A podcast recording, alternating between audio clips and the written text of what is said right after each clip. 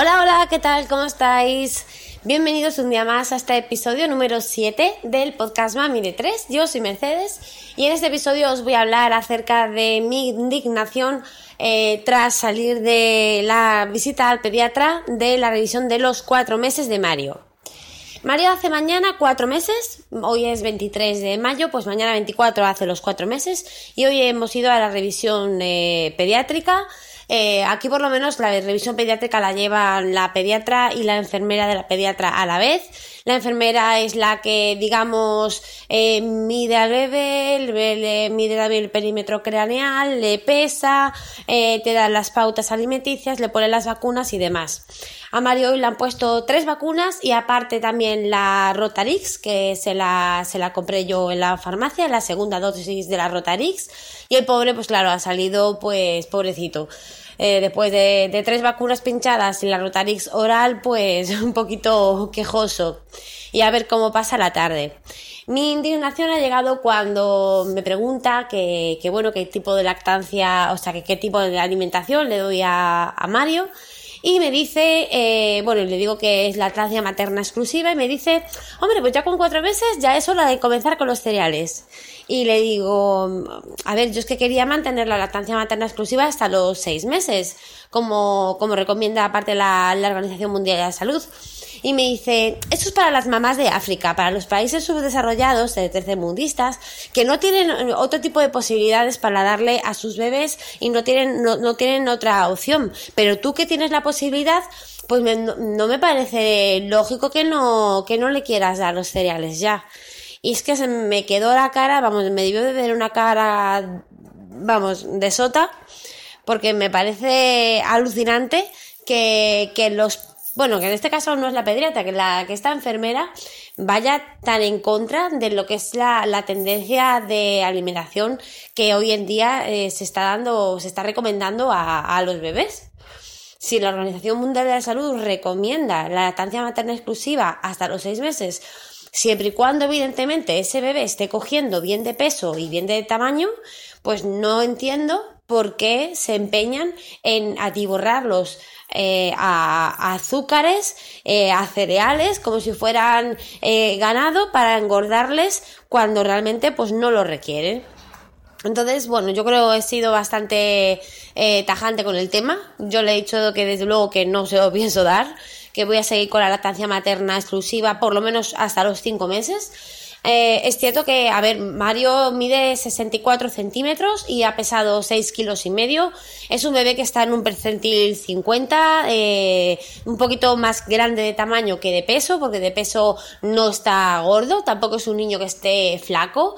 Lo podéis ver en las fotos de Instagram, me podéis seguir como la cosmética de Elin y ahí podéis verle. Y, bueno, yo creo que no es un bebé que le falte alimento, a él se le ve un bebé siempre feliz, aguanta mucho, eh, entre toma y toma, eso si estuviera pasando hambre pues no, no ocurriría, pero evidentemente yo soy la primera que, tal y como me dijo la pediatra, que me apoyó en mi decisión, la pediatra me dijo que a los cinco meses que le, van a, pesar y que si sigue con una tendencia buena, pues puedo mantener hasta los seis meses la lactancia materna exclusiva y que si eh, por un motivo que sea, pues baja esta tendencia de, ir cogiendo peso, se ve que la gráfica pues va hacia abajo y cada vez coge menos peso, que entonces introduciríamos eh, los cereales.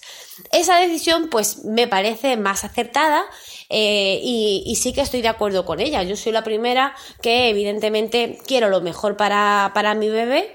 Eh, y yo creo que lo mejor para mi bebé, que va cogiendo kilos todos los meses, bueno, kilos.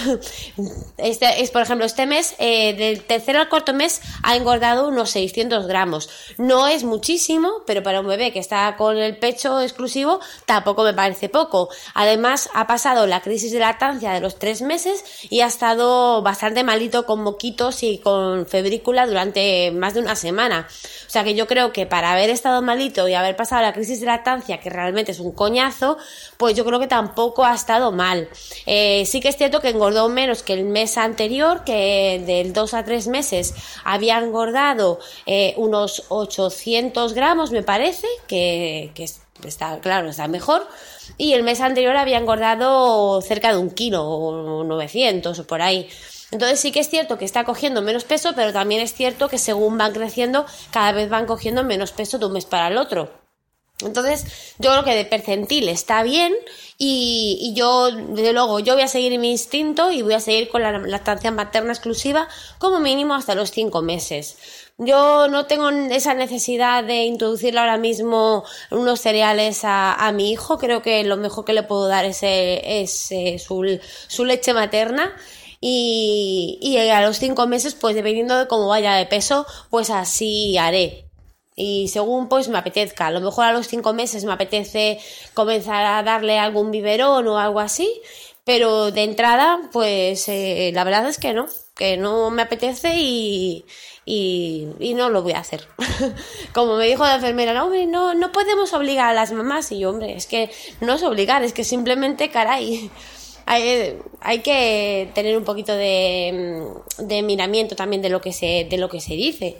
Aparte de que yo por el, por el estilo de vida que tengo ahora mismo, de, de, que estoy trabajando y todo, yo tampoco puedo sacarme leche, no tengo tiempo para andar sacándome leche a diario para poderle dar un biberón de mi leche y sería eh, pues tener que comprar leche de fórmula para darle esa, ese biberón de, mm, con los cereales. Entonces, la verdad es que no, no lo voy a hacer. Y, nada, y eso es un poco lo que, los que, lo que os quería comentar en este episodio que no sé si a vosotros os ha pasado algo parecido, cómo son vuestros pediatras, vuestros enfermeros y demás. Eh, contadme anécdotas que os hayan pasado o, si estáis de acuerdo conmigo o si no lo estáis, porque evidentemente puede, puede haber gente que no, que no esté de acuerdo conmigo. También me gustaría que me explicáis vuestros motivos. Y nada, que espero que, os, haya interesado este episodio. Nos escuchamos en el próximo y eh, no os olvidéis que me podéis contactar a través del formulario de contacto de mi página web. Por cierto, ya existe mamide3.com, así es que si vais a esa, a esa dirección, mamide3.com, os dirigirá directamente al apartado del podcast de mi página web, la cosmética de Elin. Y aunque todavía estoy ahí añadiendo los episodios, que solamente tengo ahora mismo uno añadido. Poco a poco estarán en esa semana, quiero ponerme al día y, así pues poder eh, seguir grabando más episodios eh, y que no se me vayan amontonando tantísimo como los que tengo ahora mismo. Pues nada, os dejo que está llorando Mario, que se ha despertado de la siesta y voy a ver cómo se encuentra porque después de las cuatro vacunas de hoy eh, creo que la tarde no va, no va a llevarla muy bien. Venga, hasta luego.